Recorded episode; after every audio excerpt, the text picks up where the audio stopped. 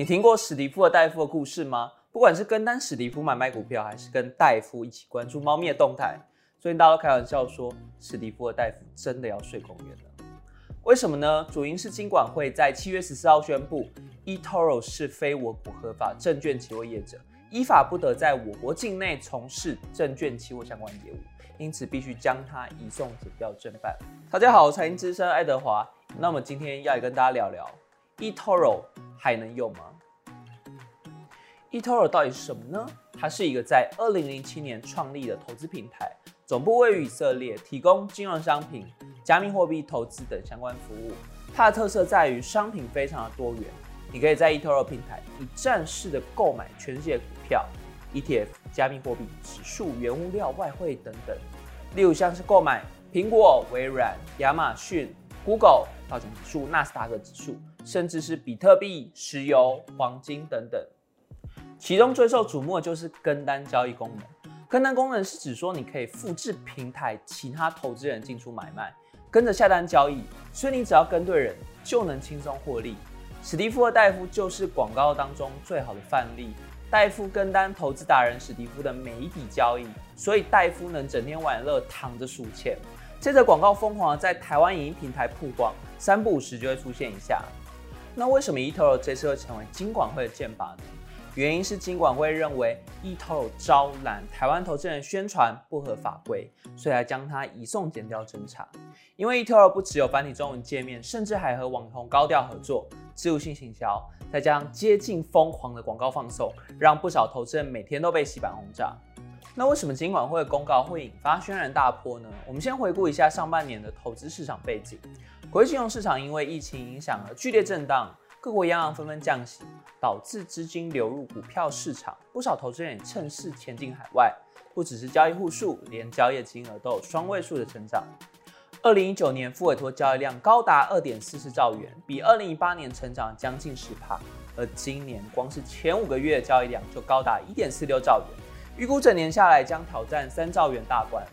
面对这样的资金浪潮，目前台湾券商付委托的费率偏高。加上使用界面不如网络投资平台友善，使得不少投资人跑到手续费极低甚至零手续费的国外网络券商平台开户，直接投资海外金融商品。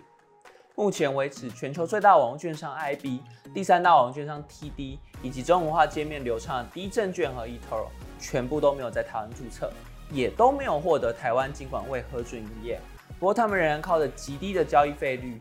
快速开户以及良好的使用体验等优点，吸引许多台湾投资人的注册和使用。目前公认界面和功能最适合投资新手 eToro，全球用户数量高达一千三百万人，台湾用户也占了亚太市场十三趴，可见海外投资的商机不容小觑。反观台湾券商的副委托模式，虽然合法、相对安全，可以投资的标的也不少，但是交易费率却是毫无竞争力呢。以美股付委托交易费来说，人工单手续费一趴起跳，每笔最少要一千五百块台币。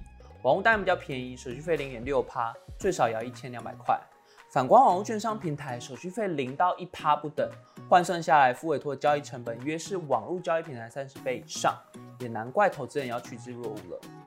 那么，为什么付委托交易会这么贵呢？主要是因为券商替客户下单海外证券，需要透过上手券商才能连到国外交易市场买卖，中间还要经过交割银行。